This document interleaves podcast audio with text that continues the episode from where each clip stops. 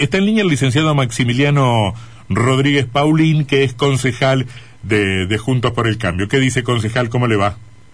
Antonio, Sebastián, ¿cómo están? Muy bien, muy bien. A ver, ¿qué objeciones tienen en general con el proyecto de presupuesto presentado o ingresado, mejor dicho, hoy en el Consejo Deliberante? Bueno, hoy cuando, cuando toma estado parlamentario el, el, el proyecto, que obviamente hace el oficialismo en cabeza de su presidente bloque, de, de Lizar, a quien escuchamos, y el contador Graneto, la, defensa del proyecto, nosotros y, y en mi cabeza de, por el bloque Junto por el Cambio, dijimos que este proyecto de, de ordenanza de presupuesto es un festival de inconsistencias desde el punto de vista técnico macroeconómico, eh, porque primero, ya por ahí son cuestiones un poco técnicas, pero, pero tienen variables que están impuestas por el gobierno nacional que no se van a, a coincidir para nada con la realidad que vamos a tener el próximo año. ¿Por qué, dice, ¿por qué dice eso? Y porque el proyecto plantea una inflación del orden del 30-33%, lo cual no va a ser realizable. No hay ninguna estimación que no sea oficial, por supuesto, uh -huh. para el próximo año de una inflación que no sea menor al 50. No, eso, eso, eso es cierto. Lo que pasa es que hay más que, más que reprochárselo a Val o a no, hay, hay que reprochárselo al gobierno nacional, porque en efecto los parámetros del presupuesto no se, no se van a cumplir el año que viene, como no se han cumplido o no se están cumpliendo este año. Usted recuerda que la inflación era de 29 este, para este año y estamos mucho más arriba que eso, ¿no? Estas inconsistencias después van a estar vinculadas también al valor del tipo de cambio para diciembre claro. del año próximo, Uh -huh. la variación de crecimiento del PBI, bueno, cuestiones numé numéricas técnicas que hacen a, a, la, a la confección de este proyecto. Y después, por un poco haciendo alusión a lo que decía el concejal Elizar en, en el audio, nosotros, y, y, es verdad que uno sale y ve obras de distinta magnitud que se, se están llevando adelante, algunas de, gobierno que venía de la gestión anterior, tanto nacionales como municipales, y obras nuevas que se, que se están haciendo. Pero sí, claramente, lo, lo, este crecimiento del 185% planteado en los trabajos públicos es, es también otra inconsistencia real. Mm. Para este año se va a terminar ejecutando solamente el 40% de lo que se había presupuestado en trabajos públicos. Ese dato Entonces, que ustedes eh, efectivamente lo, lo, estaba viendo en, esta, en este documento que ustedes han distribuido, a mí me llama mucho la atención. ¿A qué se debe que, si esto es efectivamente cierto, se haya subejecutado de esta manera el presupuesto de obras públicas? Y lo cortito de la obra pública, Antonio, es que no es como un subsidio o una transferencia está haciendo una cuestión administrativa y se realiza una transferencia bancaria y se ejecuta lo presupuestado.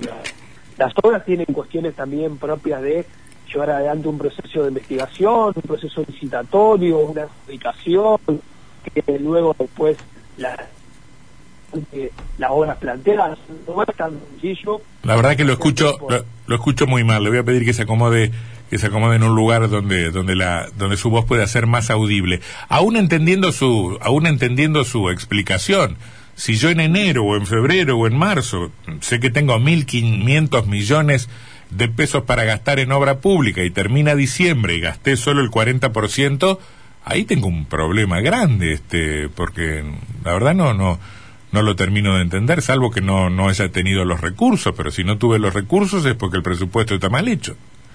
¿Ahí me escuchas bien, Antonio? Ahí perfectamente. Genial. Bueno, a ver, el, el, este proyecto incluso de presupuesto plantea que eh, el gobierno municipal termina este año muy superavitario, en torno a los 4 mil millones de pesos, y, y, esto se acumula para el año próximo. Pensemos que estos 8 mil y pico de millones de pesos planteados para trabajos públicos del próximo año es a valores del presupuesto actual el 80% del presupuesto actual. O sea, imaginemos que el 80% del presupuesto de un municipio y de una gestión va a obra pública. O sea, uno salir a la calle y te chocas con una máquina. Claro, eh, claro. Y nosotros dijimos hoy cuando tomamos palabra que aplaudimos y acompañamos y ojalá se puedan invertir 8.400 millones de pesos en hormigón, en hierro, en cemento, en acero, en obras que van a transformar mm. la vida de los vecinos. Lo acompañamos, lo cual nos parece un poco para tribuna, un poco inconsistente si se sigue este nivel de ejecución o de subejecución, para ser mm. más claro, va, terminan siendo un poco de números para la tribuna y no algo que se ajusta a la realidad. Otro, otro perdón, otro punto. Eh, se prevé un incremento en la partida de personal del orden del 31%. Es muy probable que la inflación del año que viene esté bastante por encima de eso, lo que nos hace pensar que por, por esa vía habrá un ajuste en los salarios públicos, salvo que venga alguna corrección en el medio del ejercicio. Sí, y eso desde el punto de vista político le va a plantear al gobierno municipal actual mayores mayores roces y desencuentros de lo que ya viene teniendo estos dos años con la planta de los empleados municipales y obviamente con los gremios que incluso están en plena en plena campaña que tienen sus elecciones a fines de este mes de noviembre y bueno esto también es a la clara un poco de la política que ha llevado estos dos años el gobierno municipal vinculado a lo que tiene que ver con el ingreso de los trabajadores. Es claramente esto, o sea, está en el orden del 30, 32% en promedio lo que se pretende dar de aumento para el próximo año a los empleados del municipio. Concejal Sebastián Martínez lo saluda. Eh, ¿No puede ser en relación a las obras públicas anunciadas que haya alguna serie de obras que impacten en este número y que vengan con fondos nacionales, pero que sean fondos que se ingresen en el presupuesto municipal para ese fin? Estoy pensando en las obras del acueducto y metropolitano u obras de este tipo que son obras de, de gran inversión. Sí, se va. Igual el proyecto de presupuesto contempla estos ingresos que son de la nación, o sea, se imputan dentro del proyecto de presupuesto y también se tienen se evalúan a la hora de ver el nivel de ejecución de las obras. Y todas las grandes obras, y eso es algo que creo que hay que reconocer a la gestión de Vales, que ha, ha conseguido, ha, logrado hacer lobby a nivel nacional para conseguir que el, que el gobierno le financie las grandes obras y salvo, por ejemplo, el caso de la peatonal, que son fondos propios, el resto de las grandes obras vinculadas a eh, circunvalación, cloacas, agua y demás, son todas eh, mm financiadas por el gobierno de la nación.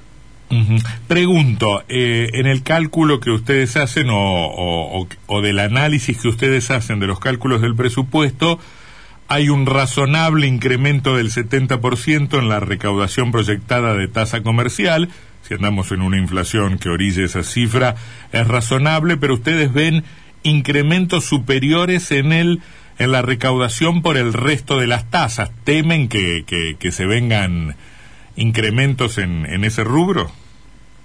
Ahí, Antonio, justo una de las inconsistencias que hacíamos referencia es, como vos bien decís, y tomando los números de, del aumento del índice de precios de las distintas estimaciones privadas y demás, en una inflación del orden del año próximo entre el 50 y el 60, es normal o razonable que uno tenga un incremento por recaudación de la tasa comercial del orden del 70, ¿no? O sea, una, un nivel de actividad que se va recomponiendo después de la pandemia y, acompañando la inflación. Claro. Lo cual era la primera inconsistencia con el 30-33% de inflación planteado en el presupuesto. Y con respecto a lo otro, y en particular a la, a la recaudación que tiene que ver con la tasa de servicio sanitario, o sea, del agua, es un incremento en el orden del 106%. Si ustedes recordarán, eh, a fines del año, del año anterior, el, el bloque oficialista, de, eh, parte de, obviamente del, del, Ejecutivo, creó un fondo fiduciario para asistir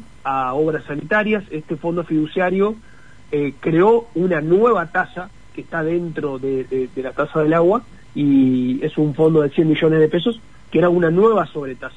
Cuando uno suma, suma lo recaudado por esta sobretasa más la tasa normal de servicio sanitario de agua, o sea, la boleta que el vecino paga, hay incrementos en torno al 6%. Entonces, nuestro análisis previo, antes de entrar luego en esta semana que seguramente avanzaremos con el análisis en, detalle del proyecto de ordenanza tributaria para el próximo año, es o se incrementan notablemente eh, las partidas catastrales de, la ciudad, lo cual es complejo, a menos que vengan, van a ingresar 15, 20 loteos nuevos y aumentan la cantidad de viviendas en la ciudad, o claramente hay un aumento de las tasas eh, en, promedio en general, ¿no? Pero sobre todo la que tiene que ver con el agua, que es una cuestión que está atada directamente a la casa, a los comercios, a la oficina, a la vivienda en general. Bien, entendido. Em, vamos a ver qué, qué novedades en todo caso o qué aclaraciones deja a su debido momento la discusión en el recinto del proyecto de presupuesto para el año que viene. Licenciado Maximiliano Rodríguez Paulín, de Juntos por el Cambio, gracias por habernos atendido, muy amable.